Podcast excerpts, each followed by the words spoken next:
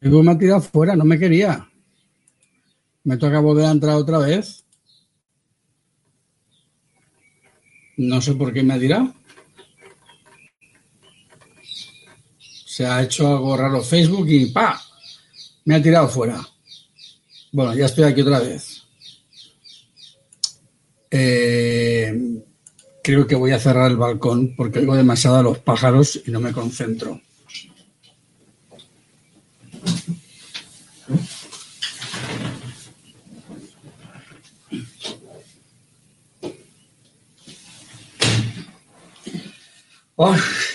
Mejor, más silencio. Buenas tardes, Ricardo. Entre que he llegado tarde y que Facebook me ha tirado de la conexión y me ha hecho volver a entrar otra vez. Buenas tardes, Manuel. Vamos a ver si, si empezamos. Bueno, habréis visto, supongo que habréis visto que eh, ya está abierta la inscripción del Congreso Nuevo Enfoque. Eh, espera un segundo que alguien me está hablando.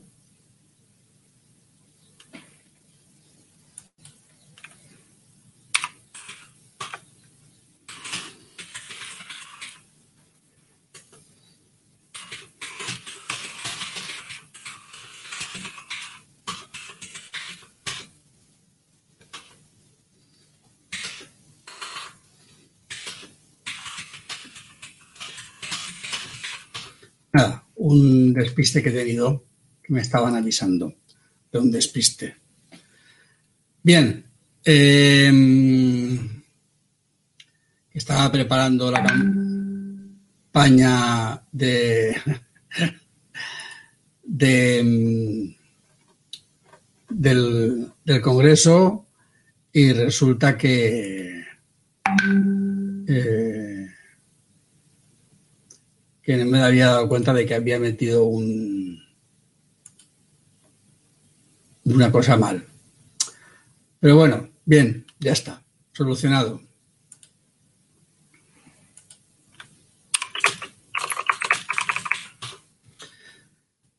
Bien, vamos a hablar hoy de mm, errores que normalmente suelen cometerse eh, en, las páginas web, pues por defecto, normalmente, eh, por falta de conocimiento, eh, pues por porque nos copiamos unos de otros, en fin, por mil cosas, ¿no?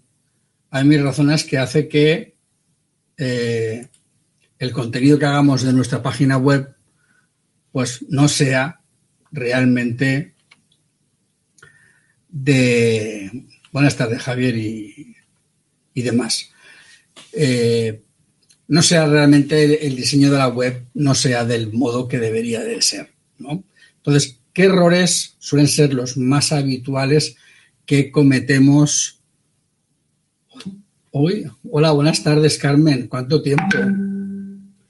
Acabo de saludar a, a una, a una mujer a la que le hice la boda hace un montón de años. No, hace ya algunos años. Para mí, la tira. Em, bueno, em, ¿cuál es uno de los primeros errores que solemos cometer a la hora de hacer nuestra página web? Y es que tenemos un ego más grande que nuestro equipo fotográfico que ya es decir. Si ya somos cacharreros y nos gusta comprarnos de todo, nuestro ego en nuestra web es tan grande que siempre que ponemos el logo, lo ponemos de modo que el logo ocupa prácticamente el 50% de la página. La gente entra y ve el logo. Aún no sabe de qué va la web, pero el logo lo ve. Bien, eso es un eh, error.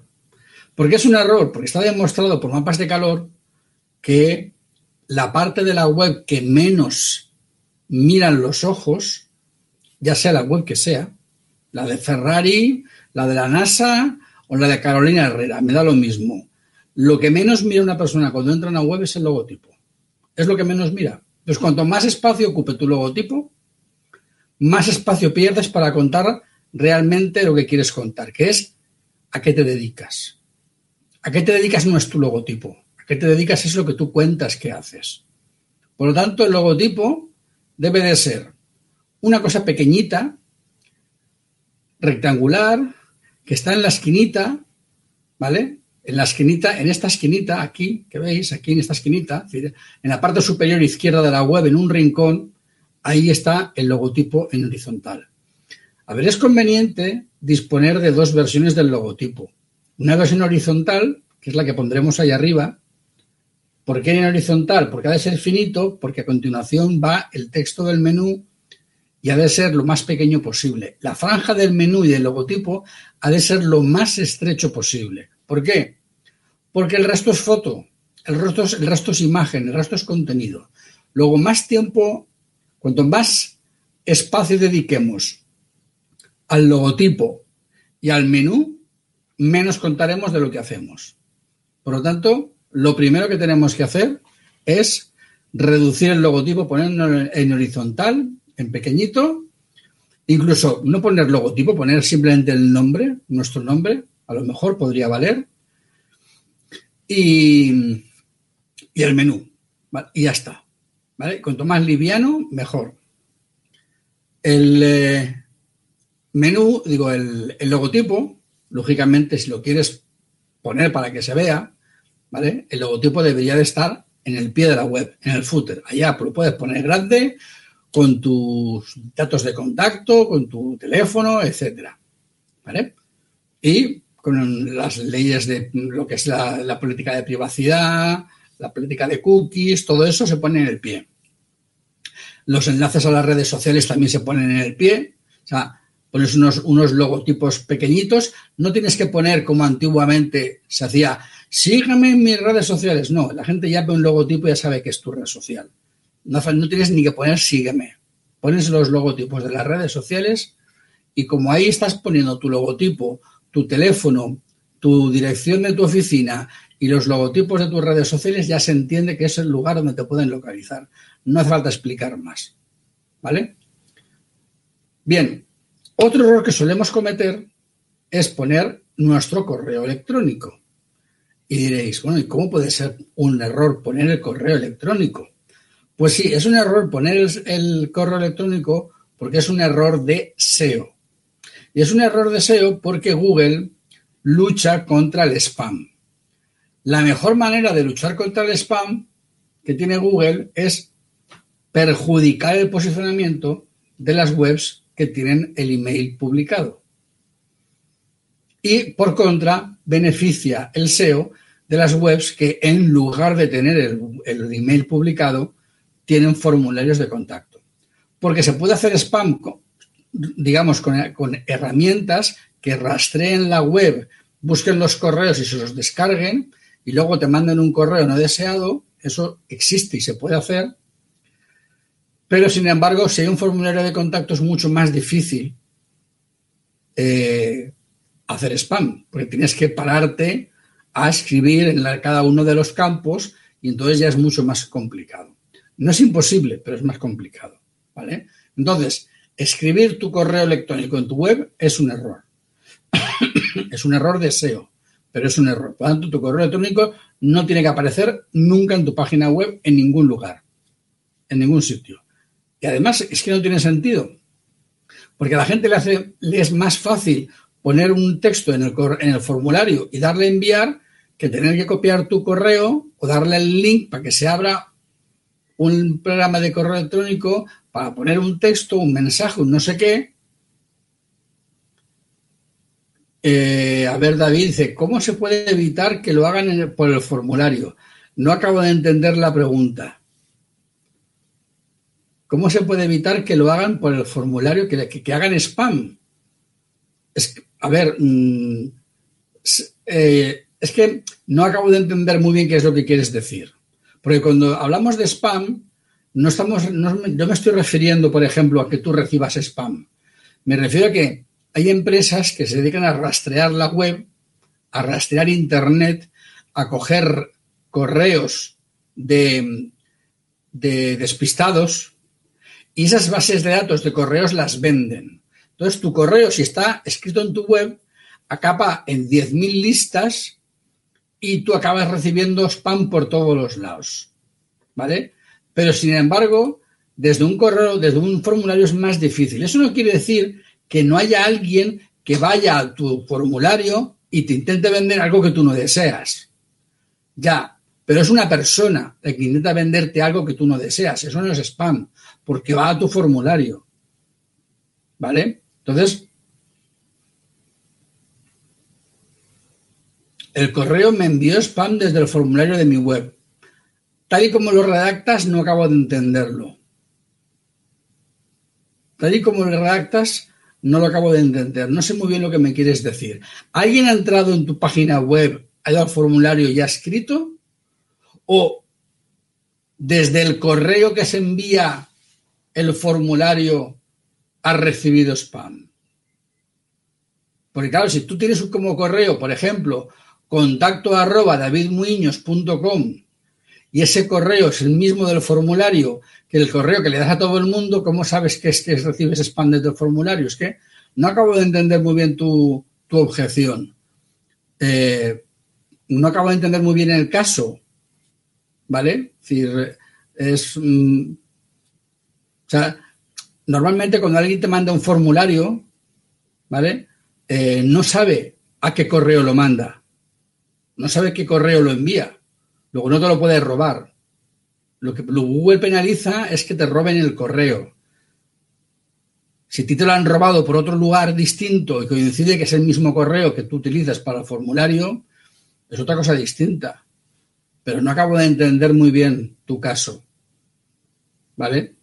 Y de todas maneras, una manera de evitar que la gente te mande eh, con algún robot, porque con algunos robots sofisticados se puede enviar con eh, correo no deseado por el, por el formulario de contacto es poner un captcha. Pones un captcha y con un captcha, el captcha es muy difícil que un robot se lo salte.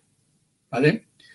Por lo tanto, una opción para evitar, digamos, el spam en el, en el formulario de contacto es poner un captcha. Pero de todas maneras, el caso que me cuentas tú no acabo de, de entenderlo muy bien.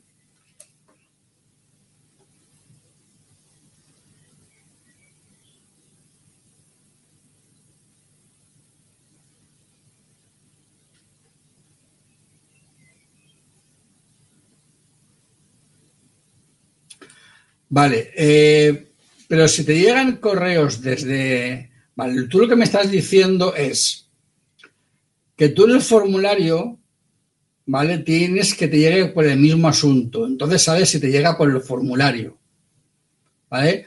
Pero te llega siempre de spam, de correos en inglés con empresas raras, pero desde el formulario. Y eso que tienes el cheque de aceptar. Pues la verdad es que es algo extraño, ¿vale? Es algo extraño. Yo lo que, lo que yo haría primero de, de nada, en tu caso, sería por si acaso, cambiar el correo. Es decir, el, la dirección de email que, te envía el correo a ti, si es, por ejemplo, contacto arroba davidmuiños.com, pues yo pondría ahora formulario arroba davidmuiños.com. Cambia, cambia el correo, cambia el email, a ver si al cambiarlo sigue recibiéndolo. ¿Vale? A ver si va a ser un problema de otro tipo. A ver si va a ser un problema de, un robot que ha sido capaz de encontrar la manera de suplantar no solamente tu correo, sino tu asunto. ¿Vale? Y entonces si tú cambias el correo y sigues recibiendo el spam desde el mismo correo de antes, es que te están suplantando. ¿Vale? Entonces yo de ti lo que haría sería cambiar el correo que te envía a ti ese formulario, esos datos. Cambia la cuenta de email para comprobar si de verdad te están rellenando el formulario o te están suplantando el formulario. ¿Vale? Que es lo que me parece a mí que están haciendo. Bien, Eh, pero eso ya, cuando lo sepas, pues nos informas y, aprenderemos un poquito más, porque de estas cosas, de estas cosas se aprende sobre la marcha. Mira, yo eh, cometí un error, cometí un error. Eh, el primer error que cometí yo cuando, cuando tuve mi, primera cuenta de email, que todavía iba, por modem, no hablo ni en época ni de internet a saco, ni con ADSL, ni nada, hablo de conexión por modem. Yo me iba a conectar por modem dos veces a la semana para leer mi correo electrónico. Y me puse, me puse una cuenta de correo que era info arroba fotosnadal.com. Pues la creé y a los 10 minutos empecé a recibir spam. Digo, a ver, si esta cuenta la acabo de crear nueva, ¿cómo estoy recibiendo spam una cuenta nueva que se llama info arroba fotosnadal.com si no se la ha dicho a nadie? Si es que la acabo de crear, no está calentita, recién sacada del horno. Y entonces me di cuenta de que las empresas de spam, en aquella época ya, hoy en día más, buscan, digamos, mandar, pues, mm, Jordi, por ahí va la cosa. De hecho, aún no había ni infobía. Eso es antes de infobía. Yo te hablo de antes, de cuando tenías que llamar tú por modem y tenías que pagar la llamada por modem y tenías que conseguir un acceso, que yo lo tenía pirateado a mi cuñado, bueno, una historia. Bueno, la cuestión que, que todas las empresas de, de spammers lo primero que hacen es, cuando encuentran un dominio, al dominio le añaden la arroba y delante prueban una docena de, cuentas que suelen ser típicas. Info arroba tal, contacto arroba no sé qué. decir, hay una serie de, de, sinencias que suelen ser, digamos, típicas y por si acaso prueban con, todas a, saco matraco. Cuando de repente alguna de ellas detectan que el correo se ha abierto o que el correo se ha intentado de baja o algo así es que el correo existe. Y entonces lo ponen como que es bueno y lo machacan.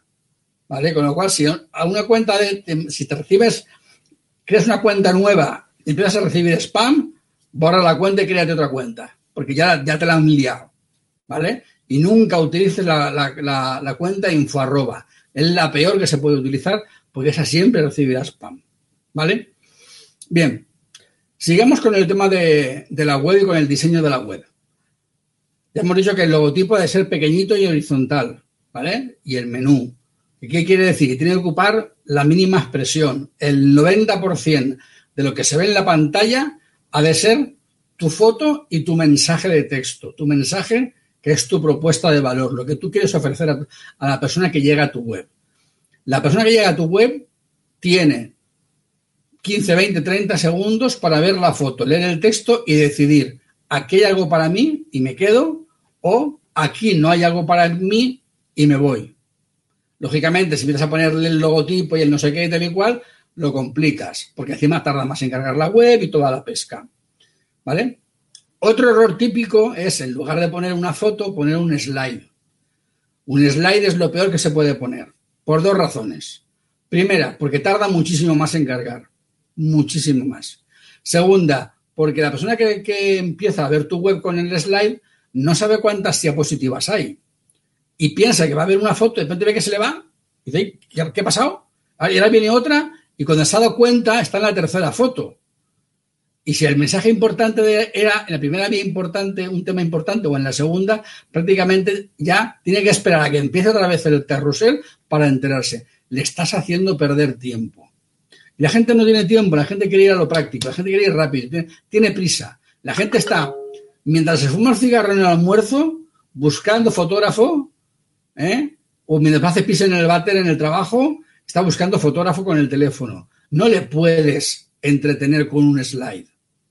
Ponle una fotografía que se caiga de culo, ya puestos, y ponle un texto que, de impacto. Eh, a ver, Manuel, buena pregunta. Y si ofreces más de un servicio fotográfico, pues lo mismo. Porque aunque ofrezcas más de un servicio fotográfico, habrá uno que sea el principal. Tú vendes, por ejemplo, bodas, embarazos y, y niños, ¿vale? Pero de esos tres servicios hay uno para ti que es tu estandarte, tu, lo que tú más vendes, lo que tú quieres que de alguna manera se te reconozca. Esa es tu foto principal. Y debajo de la foto principal, entonces, ya pondrás dos, tres, cuatro, seis cuadraditos con una fotito y un pequeño texto que hable de esos otros servicios que puedan ver las personas. Eh, no, Fer, olvídate, quita el slide. Ni slide con, con que se active la persona ni nada, sin slide. Una foto estática, un mensaje fundamental y si vendes más servicios, abajo, foto de bebé, foto de embarazo, foto de no sé qué. Te sirve para hacer SEO por las palabras clave, te sirve para poner una foto de referencia y te sirve para poner un pequeño texto de esos servicios y un botón ver más. Y le mandas a la página de venta de ese servicio. ¿Vale? Por lo tanto, la página de inicio ha de tener la información fundamental. Si vendo solamente una cosa, una foto de eso. Si vendo más de una cosa, la que más quiero vender y las demás. Y nada de distracciones, solamente botones para llevarme a las páginas de venta de los, los o el servicio que esté ofreciendo en ese momento eh, en mi web. ¿Vale? Pero nada de slides, ni cosas que retrasen la carga, ni, ni fotos en movimiento que se dan la vuelta. Todo ese JavaScript y todas esas historias recargan muchísimo. Lo hacen muy bonito, pero recargan mucho la web, recargan mucho el código y retrasan mucho. ¿Vale? Otro de los grandes errores de los fotógrafos en las páginas web es poner fotos excesivamente grandes. Cualquier foto que pese más de 150 kilobytes es demasiado ya demasiado pesada. ¿Vale? Ayer vimos que las fotografías de Instagram pesan máximo 140. Pues mm, son cuadradas. Ponte que la vida sea apaisada. Si es cuadrada y esa apaisada será más pequeña y luego pesará menos. ¿Vale? Por lo tanto, no puede pesar más. 140 kilobytes, 150, 200, pero de ahí para abajo. ¿Vale? De ahí para abajo. ¿Vale? Es decir, fotografías no. Si Instagram tiene las fotografías de 640 por 640, ¿vale? Imagínate tú el tamaño que tú necesitas. Yo digo que máximo 1000 de ancho. Y Facebook, digo, Instagram usa 640. Pues tú podrías poner 700 si quieres de ancho y de alto lo que dé, si según sea en vertical o horizontal. Y el peso, 150 200 kilobytes, de ahí para abajo. Porque todo eso es velocidad de carga. Y la velocidad de carga que facilita que la gente no se, no se quede a mitad de tu web en un sitio de mala cobertura, que la pueda ver bien, que no se quede a mitad y luego pierda el interés y se vaya a otra web distinta, que, que en definitiva que navegue por tu web y que la vea. Tú quieres que la vea, no quieres que sufra y que se marche a otra web porque no carga. ¿Vale? Bien. Eh, otro error que solemos cometer es el orden de los elementos en el menú. Tenemos el ego tan grande que después de la página inicio, después del, menú inicio, la siguiente opción es sobre mí. Vale, sobre mí, pero aún no saben ni quién eres ni lo que le ofreces y ya estás diciendo, mírame a mí, que soy el importante. Hombre, pues no. O sea, la página sobre mí debería de ser la penúltima, porque la última es la página de contacto. La página de contacto realmente es una página que se pone por si acaso alguien necesita contactar contigo. Buenas tardes, Elvira. Pero realmente no le va a hacer falta a casi nadie utilizar la página de contacto. ¿Por qué? Porque tus páginas de ventas, tus páginas de ventas, todas ellas tendrán no uno, sino varios formularios de contacto. Con lo cual, si tienes tres páginas de venta, pues posiblemente en tu web hayan del orden de cinco o seis formularios.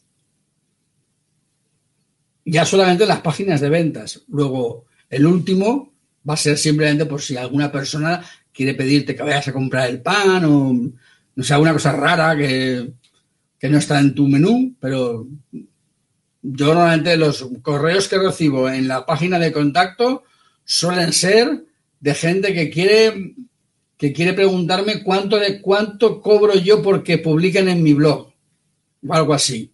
¿no? O cuánto quiero cobrar yo para escribir en su página, o decir, intercambios económicos que no me interesan, que no están dentro de lo que es eh, el servicio que yo ofrezco a los fotógrafos. ¿no? A mí que una empresa de SEO quiera publicar un artículo en mi web, a mí no me interesa. ¿Vale? Eh, a ver, Manuel. Eh, hay muchas maneras de hacer la web. Hay muchas maneras. Tampoco se puede decir que haya una única manera correcta. ¿Vale? Eh, lo que sí que está claro es que hay muchos errores que se tienen que evitar. Si tú quieres hablar un poco, un poco sobre ti en la página de inicio, porque tiene sentido a la hora de conectar con tu cliente ideal, pues a lo mejor tiene sentido dentro de tu estrategia. Pero tiene que tener un porqué, ¿vale? Es decir, no es como yo he visto que otra gente lo hace, yo lo voy a hacer. No, no. Se trata de cuál es mi estrategia, cuál es mi cliente ideal, cómo le quiero yo seducir. ¿Me hace falta poner algo sobre mí en la página de inicio? ¿Vale? Es que el problema muchas veces es que hacemos las cosas porque vemos que otros las hacen, pero no entendemos por qué hay que hacer las cosas, ni tampoco sabemos si aquel que las ha hecho entiende por qué las ha hecho. O sea, si tú ves a alguien yendo en bicicleta haciendo S y no has visto a nadie más ir en bicicleta, puedes pensar que para ir en bicicleta hay que ir haciendo S. Y tú aprendes a ir en bicicleta haciendo S porque es lo que has visto. No es que ir en bicicleta es que es así. No, es que has visto a uno que no sabe y le estás siguiendo en su error, ¿no? Entonces, no, uno de los errores, otro, que se comete con las páginas web es copiar, copiar sin saber, sin pensar, eh, culo veo, culo quiero, aquel lo hace yo también. No, es, ¿cuál es mi estrategia? Para mí, ¿cuál es el objetivo de mi página de inicio? ¿Cuál ha de ser el objetivo de la página de inicio? El objetivo de la página de inicio debe de ser dar suficiente información, pero solo la justa, como para que la persona sepa que está en el lugar adecuado y que tú tienes algo para esa persona.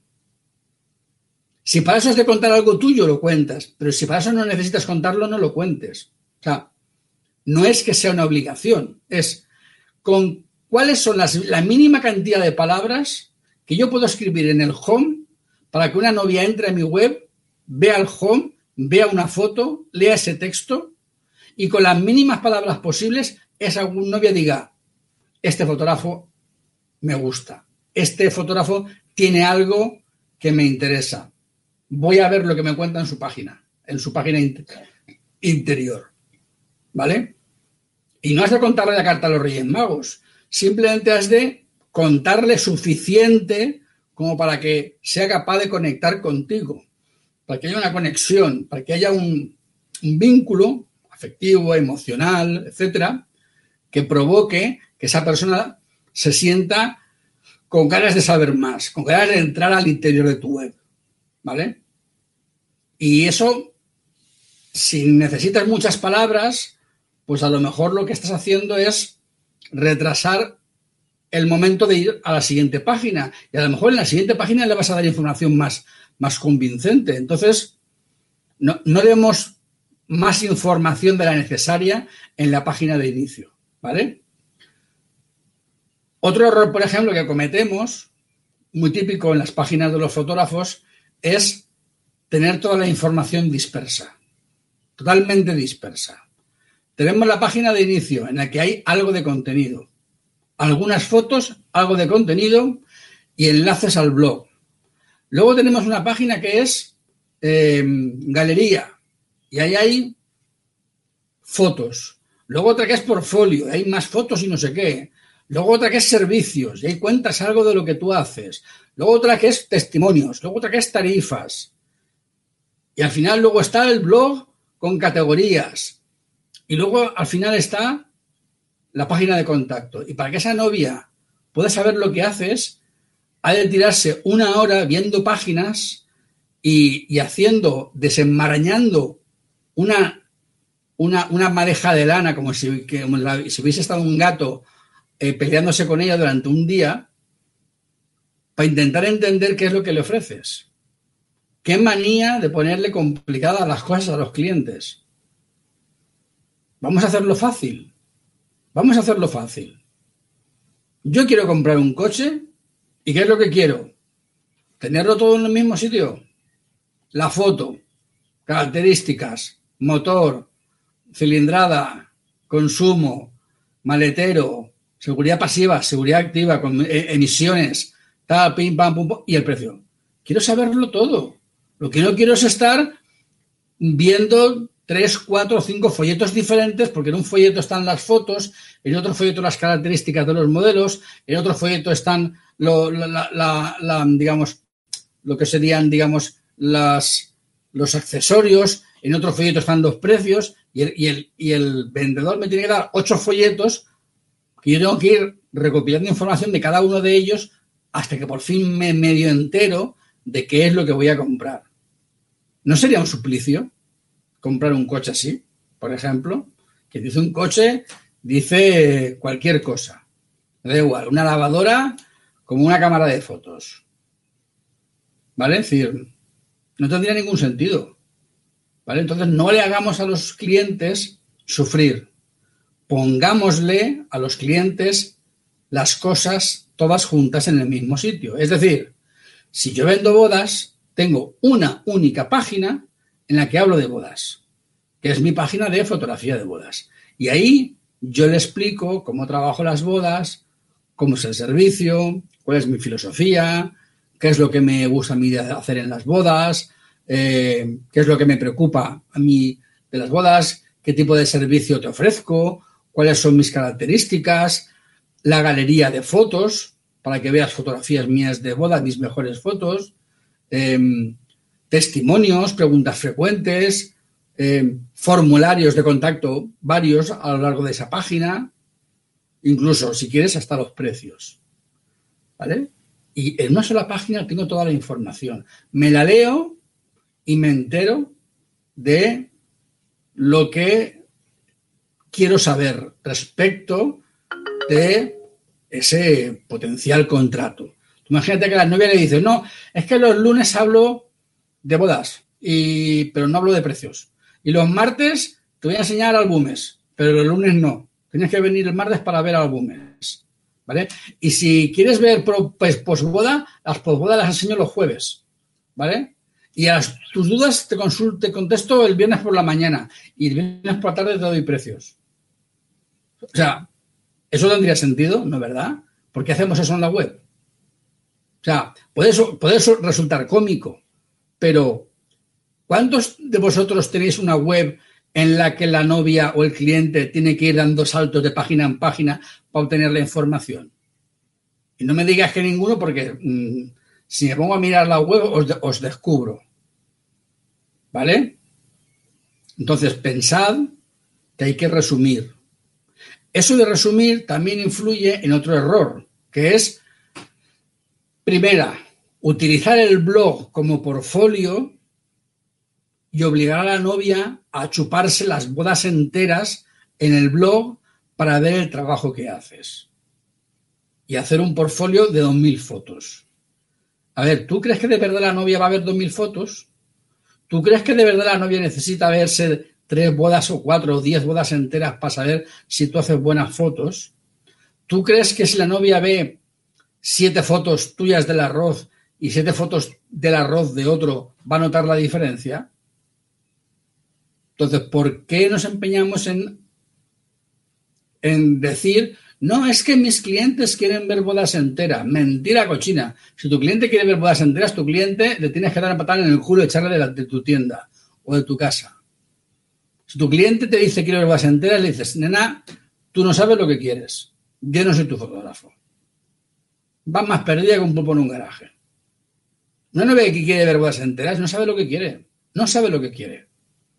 Una novia a la cual tú le enseñas aquellas fotos en las cuales tú eres diferente, donde tú eres distinto, donde se demuestra que tú no eres un aficionado, donde se demuestra que tú eres distinto que tu fotógrafo, que el fotógrafo que tienes dos calles más abajo, donde se ve tu estilo, si eso no le convence, ¿Cómo le va a convencer una foto de los anillos que todos los fotógrafos lo hacemos más o menos igual? Y donde no podemos inventarnos cosas. ¿Vale? Entonces, no seamos tan tontos de caer en la trampa de la novia que te, que te pide ver bodas enteras. Porque las que tú quieres ver bodas enteras y es porque no te enteras. Así, así de claro. O sea, la novia no sabe lo que quiere. Es como si yo voy a comprar pan a una panadería, veo el pan y le digo, sí, sí, pero enséñame toda tu, toda, tu bollería. Quiero ver toda la bollería que haces y todos los pasteles, para ver si te compro el pan. Que tendrá que verlo uno con lo otro.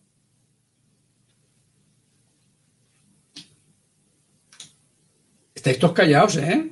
No decís ni pío. ¿Estáis ahí?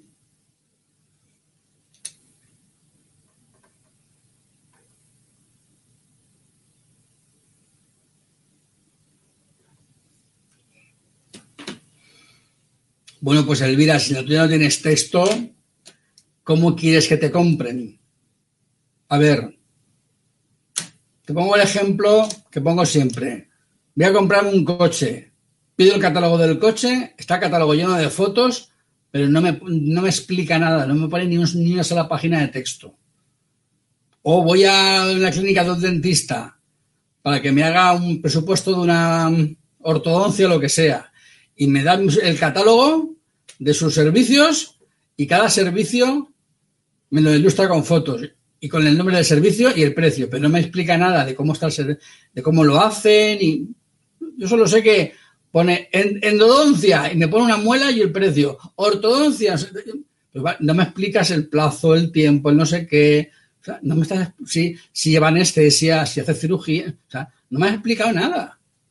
No, pues lo mismo en tu página web. Si tú no escribes texto y no explicas nada, eh, va a ser raro que la gente te contrate. No digo que no te contrate, lo que pasa es que como, claro, como no hay texto ni en tu web ni en la de la mayoría, pues al final de las novias no tienen más remedio, las pobres, que mandar los correos a ver si tiene suerte y adivina. ¿Vale?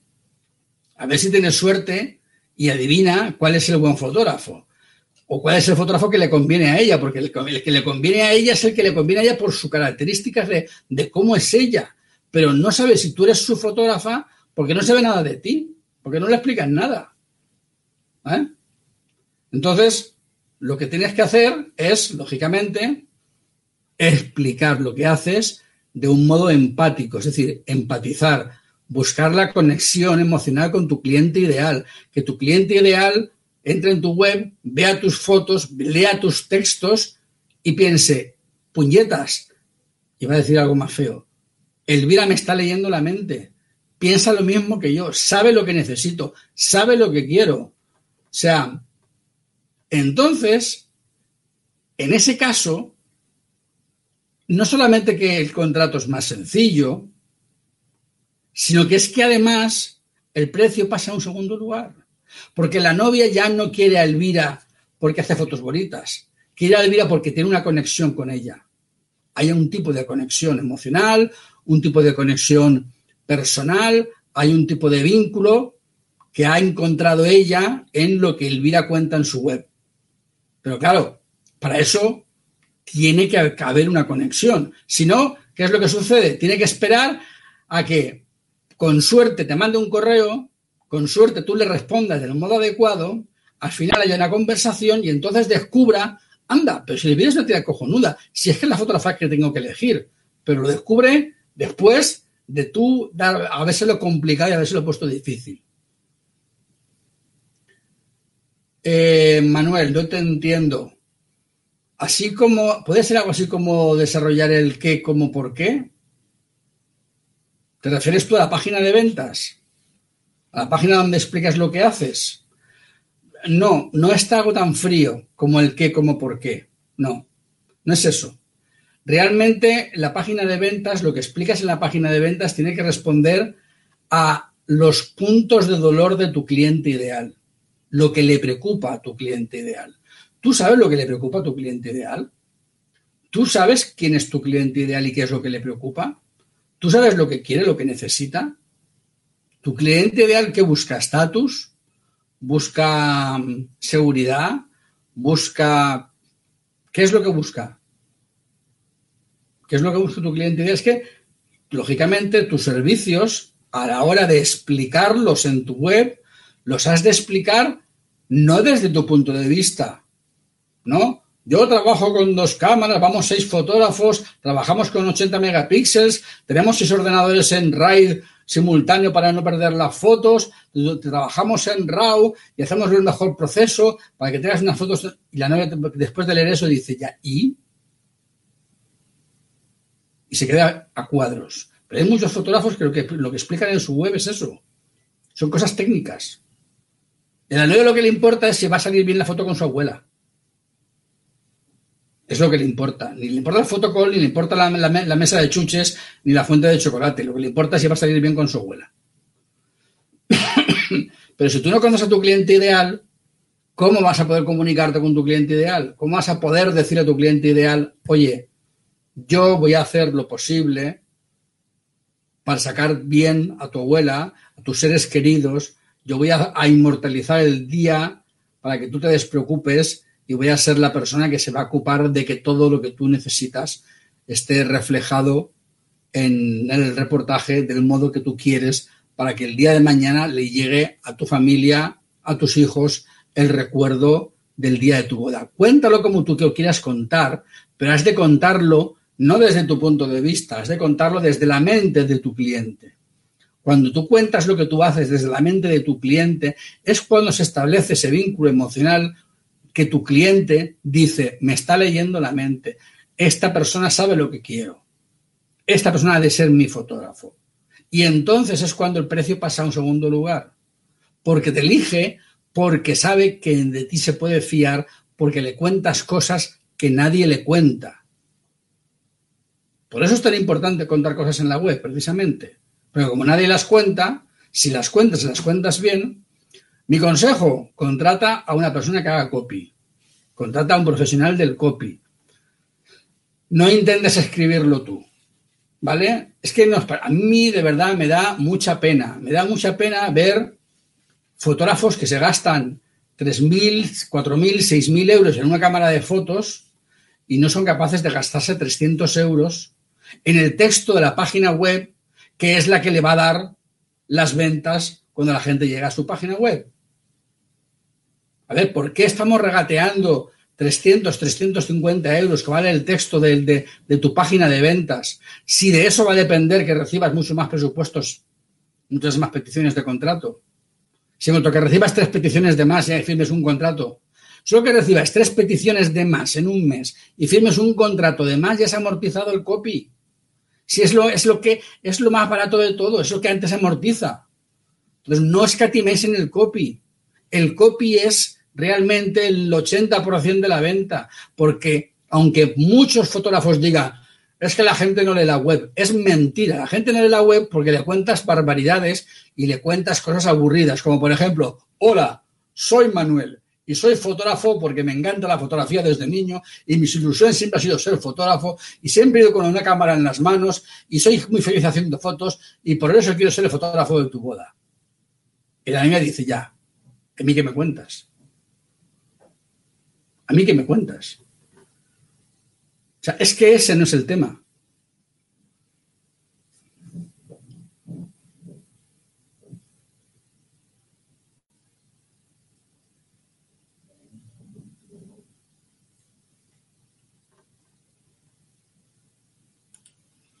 Bien, eh, bueno, pues tanto David como Elvira, en vuestros comentarios, eh, a ver, ¿qué copy recomiendo? Porque qué copiar, imagino que es que ha sido del traductor, que estás con el teléfono, me imagino, y que habrá escrito lo que le da la gana, imagino. Em, a ver, em, hay muchos, o hay muchas, porque hay, casi más mujeres que, hombres, no sé por qué. Em, a ver, yo prefiero deciros en privado las personas con las que yo trabajo, eh, porque no quiero tampoco que aquí parezca que estoy haciendo negocio con... Luego, si queréis en privado, a los que tengáis interés en que os ponga en contacto con la gente que me hace el copy a mí o que hace el copy para mis clientes, yo os digo sus datos para que os pongáis en contacto y podáis hablar y tal, ¿vale? Eh, pero es muy importante el copy. Es muy importante el copy porque realmente eh, hay que tener en cuenta una cosa. La novia, la novia lee la foto y lee el texto. ¿Vale? Lee las dos cosas. ¿Cuál es el problema? Que como leen el texto, soy un fotógrafo moderno y, que me gusta la, la guasa y le pongas una fotografía de dos novios en el atardecer, en la puesta de sol, una foto muy romántica y muy empalagosa, va a decir, perdona, pero no me cuadra. No me cuadra que me estás diciendo que eres una cosa y que dices que haces un tipo de foto y el tipo de foto que yo veo es la contraria. Eso canta la legua. Y no nos damos muchas veces cuenta de que decimos unas cosas y hacemos las contrarias. ¿Vale? Es decir, yo he visto fotógrafos que les he dicho, a ver, ¿cómo dirías que esto es tu tipo de fotografía? No, a mí me gusta la foto moderna, desenfadada, román, tal, patín, patatán. Luego ves su galería y su galería, el 50% de las fotografías son románticas y de novios besándose y abrazándose. Digo, vale, pues que tú dices una cosa, pero, pero lo que enseñas es otra. ¿Vale? Entonces, tenemos también que tener en cuenta que la las fotos en sí que seleccionamos han de estar en relación con lo que decimos que vendemos.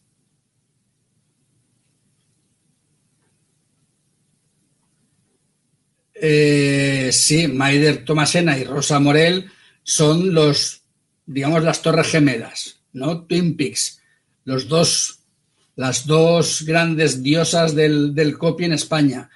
Pero si vas a hablar con Maider o, o con Rosa, tanto la una como la otra te van a mandar a alumnas suyas. Puedes mandarles un correo a Maider o a, o a Rosa, pero seguramente te va a mandar gente que trabaja con ellas porque ellas no pueden. Ellas están ahora mismo muy liadas porque tienen otro tipo de clientes, lógicamente, que les pagan muchísimo más que les podríamos pagar nosotros y hacen muy requete bien, ¿vale? Entonces, eh, el texto. El texto y las fotos, hay que pensar que tú dices una cosa que tú eres en tu página sobre ti. Tú dices una cosa que tú haces en cómo explicas el copy de tu trabajo. Y luego tú seleccionas una serie de fotos. Bueno, pues la selección de las fotos, lo que tú dices que haces y lo que dice Betty la página sobre mí, esas tres cosas tienen que estar alineadas en el mismo sentido. Porque como no están alineadas en el mismo sentido, eso va a oler a perro muerto y no te va a creer ni, ni el tato.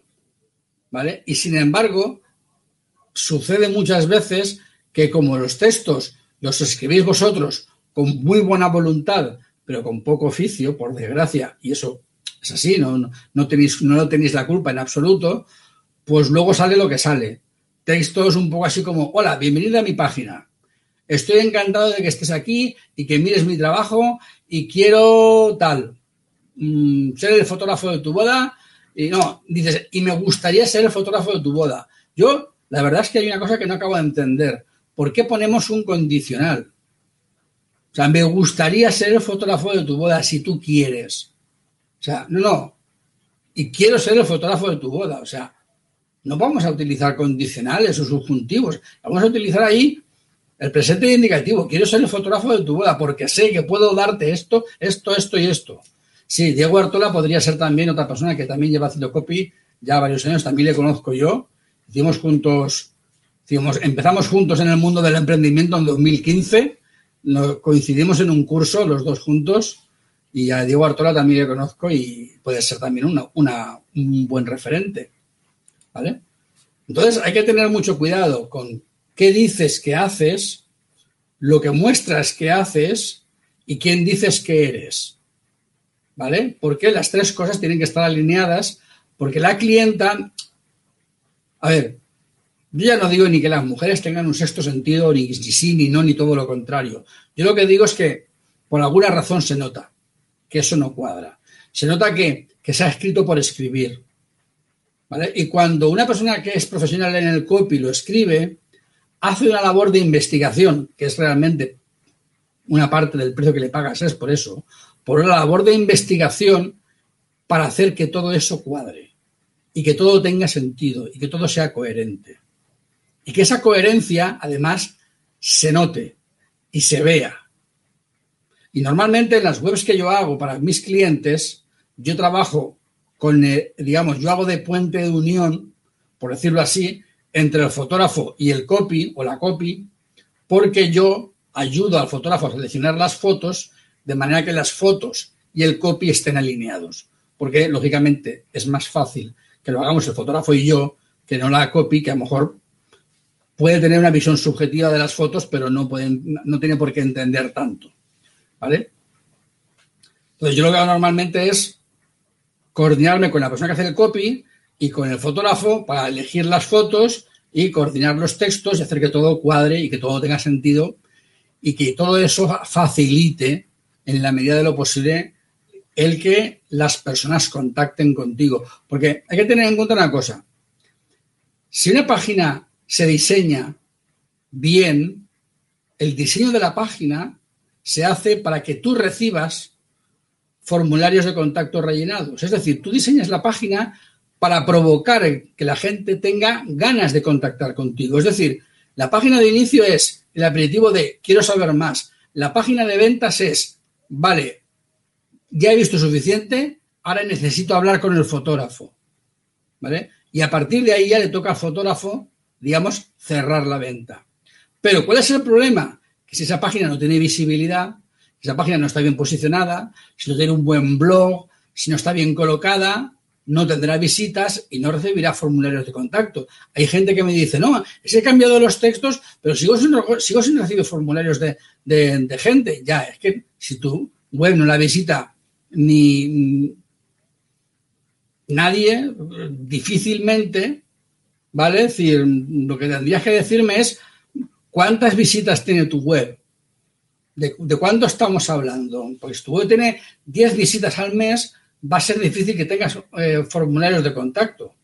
Ah, si tienes mil visitas diarias, eh, pues sí, pero para eso necesitas tener un blog y escribir un blog. Que al final parece que como que queremos supeditarlo todo a una carta. No, que me hagan el texto y que ya que vengan los contratos.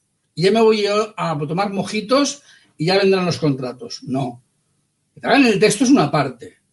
Que tú elijas bien las fotos es otra parte. Pero que tengas un buen blog es otra parte. Y que hagas un buen SEO y un buen trabajo en redes sociales es otra parte. Es que ha de ser todo a la vez. No puede ser, no puede ser. Yo hago mucho esfuerzo en redes sociales, pero mi web es una caca. Mal. No, tengo una web magnífica, pero yo no trabajo en redes sociales. Mal. Hay que hacer las dos cosas. Y hay que pensar que si tienes un buen texto, al menos cuando la gente vea tu blog y vaya a tu web dirá, hay algo para ver. Lo que no tiene sentido es que tú te curres mucho un blog para que la gente vaya a tu web y no vea nada, ¿vale? O que tengas una web muy bien hecha con unos textos magníficos, pero sin blog para que no la vea nadie. ¿Vale? Es decir, que no tiene ni pie ni cabeza.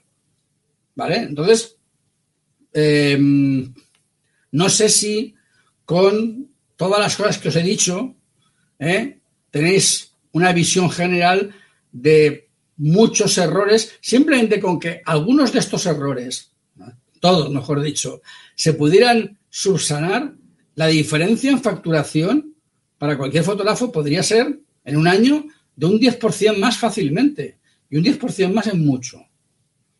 ¿Vale? Pero hay que hacerlo todo. O sea, no se puede supeditar a una única cosa. Y hay una cosa que tenemos que hablar un día de estos y es el tema del portfolio, ¿no? De cómo seleccionar el portfolio.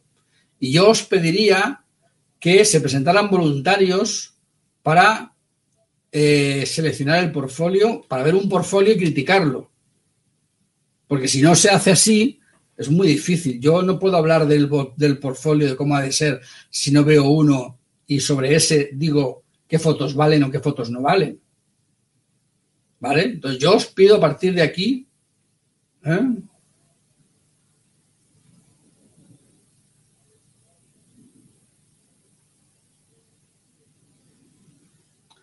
A ver, David, eh, el curso de Maider yo también lo he hecho. ¿vale? De hecho, he hecho todos los cursos de Maider, pero me han servido, me ha servido para saber yo cómo detectar las cosas mal hechas, pero no para hacer, para dedicarme a ello, ¿vale? Si tienes mucho interés, me lo dices y en privado yo te paso uno o dos contactos de gente seria que trabajan muy bien de verdad y que, te van a hacer y, y que no te van a tomar el pelo, te van a hacer un buen trabajo, ¿vale? Eh, y respecto al tema del, del de la visualización del, del portfolio, ¿vale? Eh, ¿Hoy qué día es? Que ya no sé ni qué día estamos. Hoy es jueves. Bueno, realmente todos los días son iguales. ¿Os parece bien que mañana viernes hagamos revisión de portfolio, por ejemplo, y así cambiamos un poco de tema? ¿Eh? Que no hemos hablado de revisión de portfolio hasta ahora.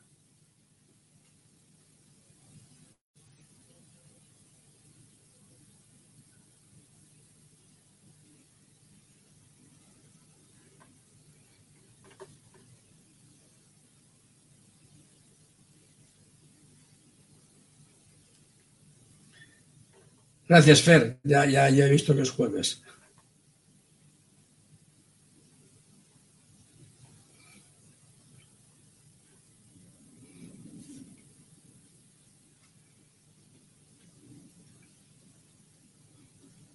Vale, eh, de momento se ha prestado David eh, a que revisemos su, su portfolio. ¿Alguien más quiere... Se pueden poner fotos de perros y gatos, sí. Hombre, no es muy habitual, pero bien. Ah, mañana es tu cumpleaños, David. Bueno, pues mira, genial. Feliz cumpleaños.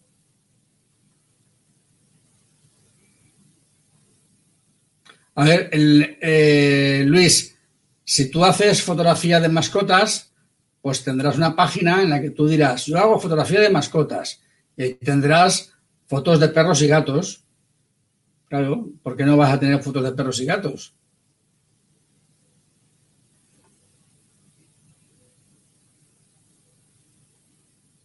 Bueno, mañana empezamos con la página de David.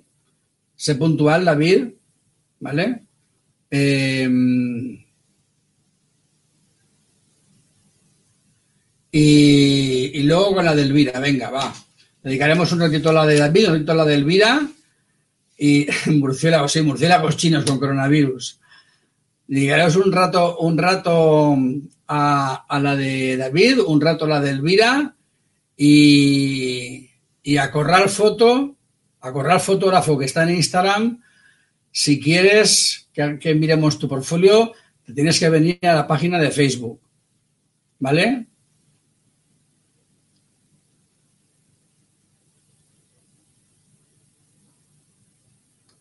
Ay, Monse, eso es complicado. Eso es complicado. Eh, así que eh, a Fotógrafo en la página de Facebook, porque ahí es donde puedo compartir el monitor, compartir la pantalla y se pueden ver las cosas, ¿vale? Porque en Instagram solamente me oís hablar, pero si comparto algo en la pantalla no se ve, ¿vale? Gracias, Ramón. Bueno, ya, ya, ya empieza a haber bastante. Yo creo que empezaremos con el de David, seguiremos con el de Elvira y vamos a ver hasta dónde llegamos. Depende de la longitud, ¿vale? Sí, sí, se puede grabar, pero eh, es un poco más complicado. No sé, no, o sea, yo desde Instagram puedo grabar mi pantalla del ordenador, pero no se ve bien. ¿Vale? Muy bien, Alfonso. Genial. Eh, No, no, que va, en absoluto. No, si hoy llega tarde, hoy llega tarde yo. O sea que no te preocupes, no, no. Yo ya no, yo no sé quién llega tarde y quién no llega tarde. Yo, si no os presentáis, no sé. De hecho, hay gente que está y no se presenta nunca. Porque gente es, digamos, tímida. Así es que no, no te preocupes, no, no, no hay ningún problema. Bueno, tú misma, Elvira. ¿eh? Vale, pues venga, mañana revisión de portfolio. ¿Vale? Empezaremos por el primero que esté. Si está primero Elvira, Elvira está primero David, David está primero eh, Alfonso Corral, que es el tercero que lo ha dicho. ¿eh? Dice, no vale hacer trampa, Elvira. bueno, da lo mismo, porque igual a lo mejor se pasa toda la noche haciendo cambios y luego mañana voy y se la tumbo. ¿Sabes? O sea que... bueno, eh, pues eso. Mañana, revisión de portfolio. ¿Vale? Venga. Y, si tenéis alguna, alguna duda de lo que hemos comentado estos días, pues, pero vamos, imagino que ya mañana hablamos de, de portfolio, ¿vale? Venga. Buenas. Buenas noches. Uy, mira, había sido clavado cierro Facebook y acaban los dos segundos de Instagram y termina. Fuck. Ya está, finalizar. Hoy sido una hora justo. Vale, mañana por folio.